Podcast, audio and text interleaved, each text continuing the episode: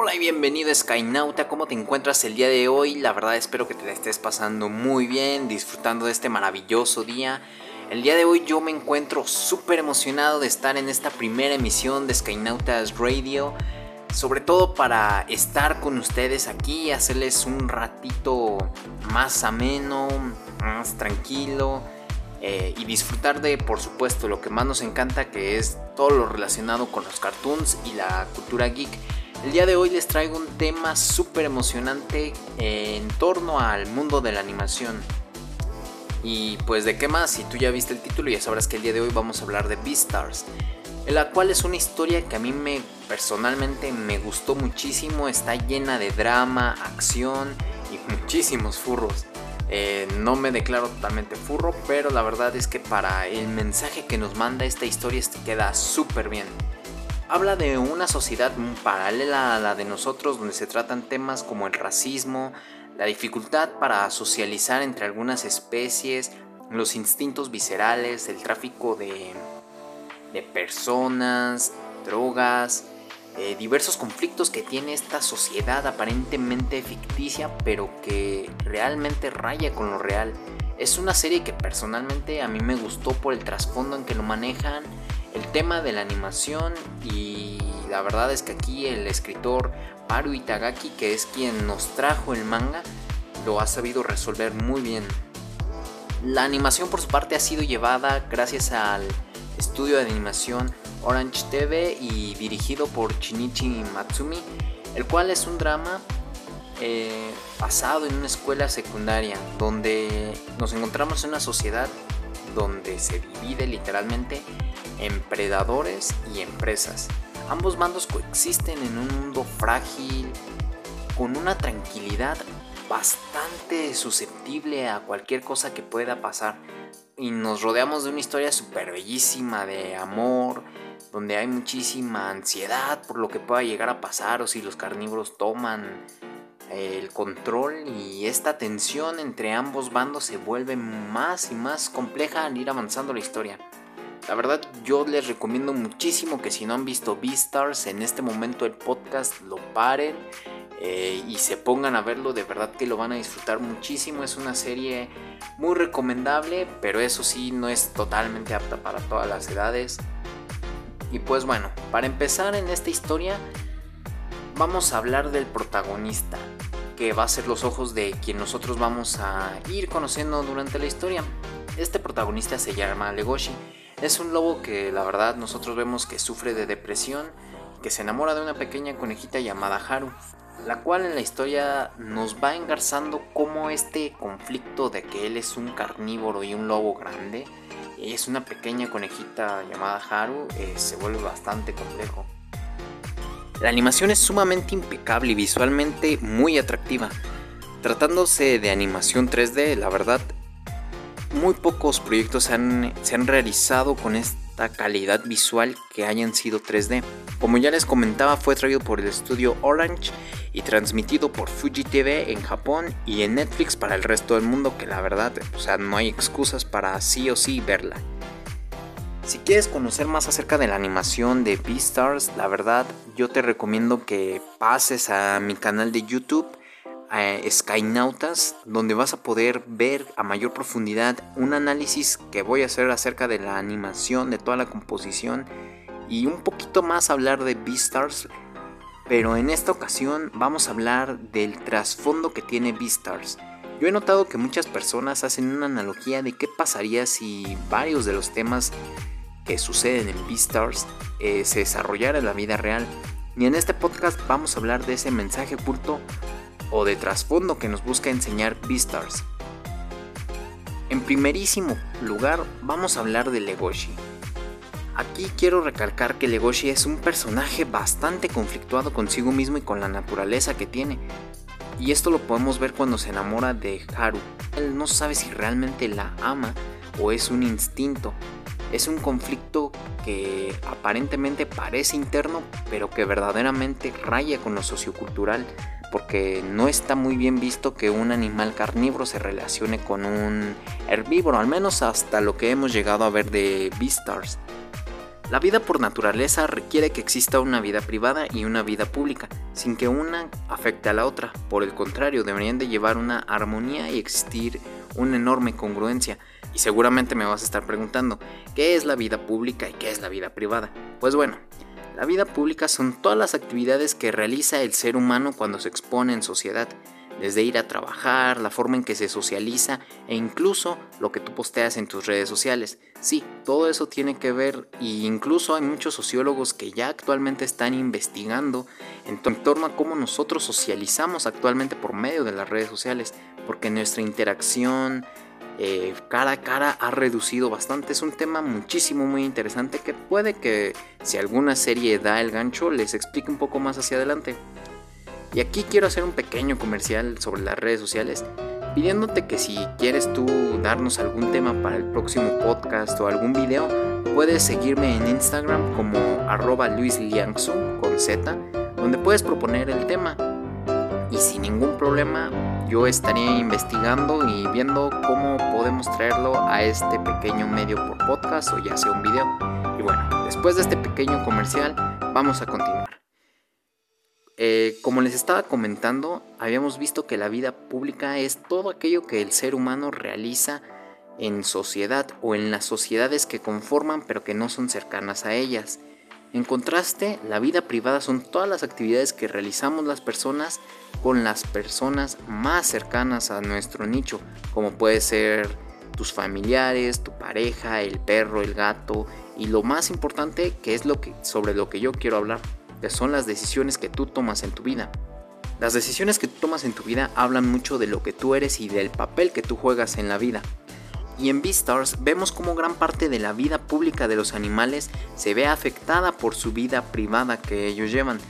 Como un ejemplo podemos tomar a Haru, que por fuera parece una coneja bastante tranquila, que solo se enfoca en el cuidado de sus plantas y lo único que le importan es sus plantas y comercializarlas. Sin embargo, esta vida se ve afectada por su vida privada, haciendo que todos los animales de la escuela le ignoren eh, porque prácticamente ha tenido coito con todos los animales de la escuela. Pocas series se atreven de esta forma a hablar de los problemas que confronta la sociedad y cómo le afectan al individuo.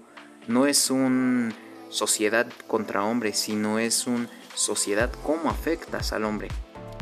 Y la vida privada puede afectar tan drásticamente la vida pública que hay muchísimos ejemplos en esta sociedad que nos pueden dar para hablar de esto.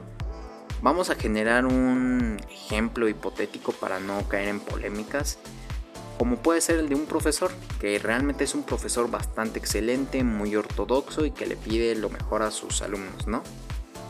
Pero ¿qué pasa si en su vida privada le gusta consumir algún estupefaciente, embriagarse en alcohol o encontrarse en alguna contradicción como que es un mal padre, lo cual choca mucho con su papel de maestro? Entonces, podemos hablar un poco de las facetas que juega un individuo en la sociedad, pero eso sería extender muchísimo este tema. Así que por el momento vamos a limitar un poquito este este tema a, tomar, a retomar estos dos conceptos de vida pública y vida privada, ¿ok? Pues bueno, a mí esto es algo que me encanta cómo lo ha sabido manejar. En segundo punto, Beastars nos habla de un conflicto interno que tiene Legoshi consigo mismo causado por los paradigmas acarreados por su naturaleza de lobo. Es un conflicto sociocultural que no lo deja estar en paz. Esto dado por las conductas que se consideran incorrectas en su sociedad y lo vemos a lo largo de toda la historia, desde una cosa tan simple como sacar los colmillos hasta otras más agresivas como el beber sangre de algún animal, el observar detenidamente a un animal vegetariano o ya más peligrosas como lo vimos en, en el mercado de carne, el consumo de la carne, el tráfico de la carne Aquí es donde entramos en el primer conflicto de la historia verdaderamente que empieza a mover al personaje, que es una disonancia cognitiva que empieza a sufrir Legoshi. ¿Qué es una disonancia cognitiva? Voy aquí a referenciarles un poquito a Leon Festinger, o Festinger, a menos que Google Translate me lo quiera acomodar de alguna otra forma. Y bueno, según la teoría de Leon Festinger, Esta se postuló en el año 1959 y él lo detalla de esta forma. Las personas tenemos una fuerte necesidad de asegurar nuestras creencias internas, actitudes y conductas que son coherentes entre sí. Cuando el ser humano percibe una incoherencia entre sus creencias y su comportamiento, se esfuerza en evitar ese conflicto para evitar una falta de armonía interior. ¿A qué nos queremos referir con esto o qué es una disonancia cognitiva? Es una confusión o una frustración porque queremos percibir el mundo justamente como nosotros creemos que es, pero no siempre el mundo va a actuar de la forma en la que nosotros pensamos. Y aquí lo podemos ver en Beastars cuando Legoshi piensa que los animales predatorios pueden vivir en armonía con los animales que son presas, pero él se encuentra en un cambio de paradigmas cuando se percata que muere su amigo la alpaca. Esto vemos que lo afecta profundamente siendo uno de los pocos animales que todavía va al lugar donde fue asesinado y le lleva flores. Y esto llega en aumento cuando no logra comprender si realmente ama a Haru o son sus instintos queriéndola comer. O cuando se percata si esta relación realmente es moral o no lo es. Y llegamos al clímax de esta confusión cuando Entramos al mercado de carne y él rompe completamente sus creencias porque se percata que los carnívoros no están totalmente adaptados a la sociedad como él creía, empezando a temer por lo que verdaderamente significa ser un carnívoro y qué tan peligroso puede llegar a ser en la sociedad.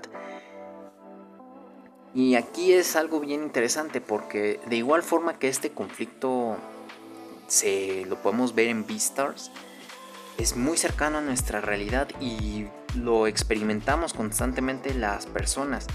Cuando hay ciertas conductas que nos hacen dudar de lo que es moral y de lo que no es moral y aún así vemos que prácticas que no son totalmente morales se practican en sociedad.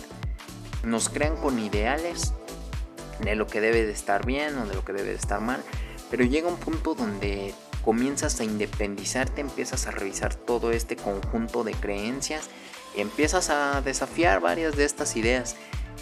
Eh, primero empieza en la adolescencia, ya cuando llegas a tu etapa de adulto joven empiezas a salir a la sociedad y empiezas a ver que varias de estas creencias pues no son ciertas, entonces es donde comienzas a adaptarte y comienzas a sufrir muchísimo de estas disonancias cognitivas.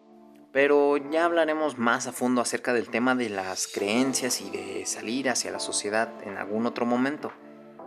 Entonces es aquí donde entramos en este conflicto de la sociedad es lo que está mal o lo que está mal realmente soy yo.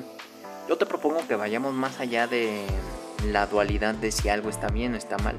Y hay que recordar que realmente hay valores y que esos valores son los que nos mantienen humanos, nos dan un sentido de calidez hacia el otro, eh, como el respeto, la tolerancia. Y hay que recordar que hay leyes que nos protegen, pero que también estas las tenemos que respetar. Ciertamente hay que recobrar nuestro poder y el papel que cada individuo tiene en la sociedad. Y para continuar con el siguiente punto, me gustaría citar a Jiddu Krishnamurti, que fue un gran orador y, gurú en su momento. Y la frase dice así, no es signo de buena salud estar adaptado a una sociedad profundamente enferma. Las palabras de Jiddu Krishnamurti, que la verdad se adaptan mucho a la época en la que nos encontramos viviendo actualmente y perfectamente encaja como anillo al dedo a Beastars. Y, y esta frase es donde entra perfectamente al anillo cuando la disonancia cognitiva de Legoshi llega al máximo y en la serie al llegar al clímax nos cuenta cómo Legoshi toma la decisión de ir a rescatar a Haru del el grupo de leones y se vuelve más consciente de que necesita aceptar sus instintos porque estos son los que ahora lo van a rescatar y que le van a ser de utilidad para confrontar esta situación que él debe pasar. Y internamente vemos como Legoshi entiende que el miedo de perder a Haru es muchísimo mayor que el miedo que tiene internamente, por lo cual él decide tomar acción e irla a rescatar. Y este hecho da pie a que Haru y Luis y Legoshi o sea, evolucionen como personajes y se reafirmen Por una parte tenemos a Haru aceptando que es más que un conejito y que verdaderamente no significa que el que sea un conejo pequeño llegue a ser frágil, que su existencia no solo se limite a tener coito con cualquier cosa que le pongan enfrente. Por otra parte, Legoshi se da cuenta de que su lado salvaje le puede servir no solo para atacar o agredir a los otros animales, sino también para proteger lo que él más ama.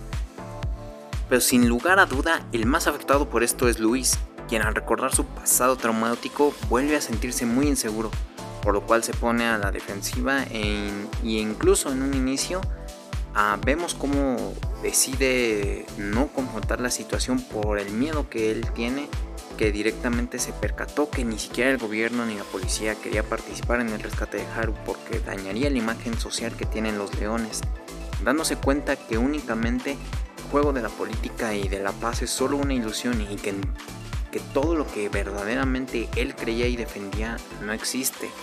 Y esta disonancia cognitiva que él tiene es tan profunda que lo daña bastante. Por lo cual se revela y decide tomar justicia en sus propias manos. No sé si es muy correcto que creciera así el personaje, pero verdaderamente fue un giro de trama que yo, siendo honesto, no me esperaba. Y con relación a esto, podemos ver cómo nuestra sociedad no es para nada distinta y se ve reflejado en muchos movimientos actuales como Black Lives Matter, eh, donde observamos cómo el cuerpo político es bastante corrupto y ante la sociedad muestra una imagen, una imagen falsa. Y el pueblo en respuesta decide tomar justicia por sus propias manos. O sea, aquí es donde la obra empieza a tomar bastante validez y a llegar a afectarnos y marcarnos más allá de todo el conflicto emocional que sufre Legoshi. Pero entonces, si esta es la situación en la que nos encontramos, ¿qué podemos hacer? En un inicio yo quise citar a Hidu Krishnamurti porque verdaderamente él nos da una solución. Hidu Krishnamurti nos propone que la sociedad no es para nada distante a nosotros. Por eso es muy importante recordar que nosotros formamos parte de la sociedad y que las sociedades, por ende, se conforman de humanos y por parte de nosotros. Por eso es importante recordar que somos parte de una sociedad y que nosotros conformamos todas las sociedades y por ende también tengo el poder de influir dentro de ellas y de cambiarlas pero no de una forma radical o agresiva, o volviéndote Batman para acabar con la corrupción, el racismo y todos los males de esta sociedad, para nada. Hidu Krishnamurti habla acerca de iniciar una verdadera revolución, pero habla de iniciar ordenando nuestra vida. Después de que nosotros ordenemos nuestra vida, ordenar nuestra casa. Y una vez que esté en orden nuestra casa, compartir todo lo bueno con las personas. Y sobre todo, encontrar tu paz interna porque eso nadie te la puede mover. Respetando la opinión del otro y siendo totalmente tolerante con lo que él puede llegar a sentir. Y en mi opinión yo creo que es así como las sociedades crecen, a través del diálogo, con la empatía con el otro y respetando la opinión externa, no a través de una imposición o de falacias e incluso ignorando al punto del otro, porque si algo actualmente nos ha hecho las redes sociales es a ignorar bastante la opinión del otro, porque no tenemos esta empatía, nos basamos completamente en lo que te dicen en el diálogo, porque si no estás conmigo estás en mi contra, si no compartes mi idea entonces estás en contra de mi idea, y no necesariamente. A veces está bien que existan discordancias entre dos puntos de vista, pero esas discordancias al comunicarse nos pueden llegar a ver, nos pueden llegar a dar otra perspectiva y no me refiero a los, a los movimientos actuales, si son justos o si están bien o si están mal. Como ya les dije, hay que ir más allá de la dualidad, solo son parte de un proceso más grande que un individuo. La perfección, la perfección no existe, pero entre todos podemos ver el límite de nuestros pensamientos y ayudarnos a ser más conscientes llegar a una, sociedad, a una sociedad más comprensiva. Y sin dudas, este es el punto donde Beastars nos pone a pensar a todos que aún debemos trabajar como individuos, como sociedad, porque ni siquiera nosotros mismos nos entendemos del todo. Somos un Legoshi intentando entender todos y cada uno de los procesos que tenemos y buscando que nuestra vida externa satisfaga la interna. Entonces, ¿qué vas a hacer a partir de hoy? No ponernos tan existencialistas, esto ha sido todo por este podcast. Dime tú qué opinas en la caja de comentarios si nos estás escuchando desde YouTube o en mis redes sociales. Luis Liangsu con Z en Twitter e Instagram. Los comentarios los estaré leyendo también por esta plataforma para incluirlos en este podcast. Para hacer algo variadito, bastante diferente, me gustaría recomendarles una canción nueva cada semana para que ustedes añadan a su playlist. Me la pueden recomendar también por Twitter, por Instagram. Pero como es el primer podcast, me toca dar el primer paso siempre hacia adelante. Y en esta ocasión yo les quiero recomendar una canción de Asian Kung Fu Generation llamada A Flower Named You Espero que la disfruten muchísimo como yo la disfruto cada vez que la escucho. Y pues bueno, esto ha sido todo por este video. Si te gustó, coméntalo, compártelo, repártelo por toda la vida. Y espero que tengan una excelente semana. Nos vemos el próximo lunes y que la fuerza los acompañe, Skynautas. Hasta la próxima.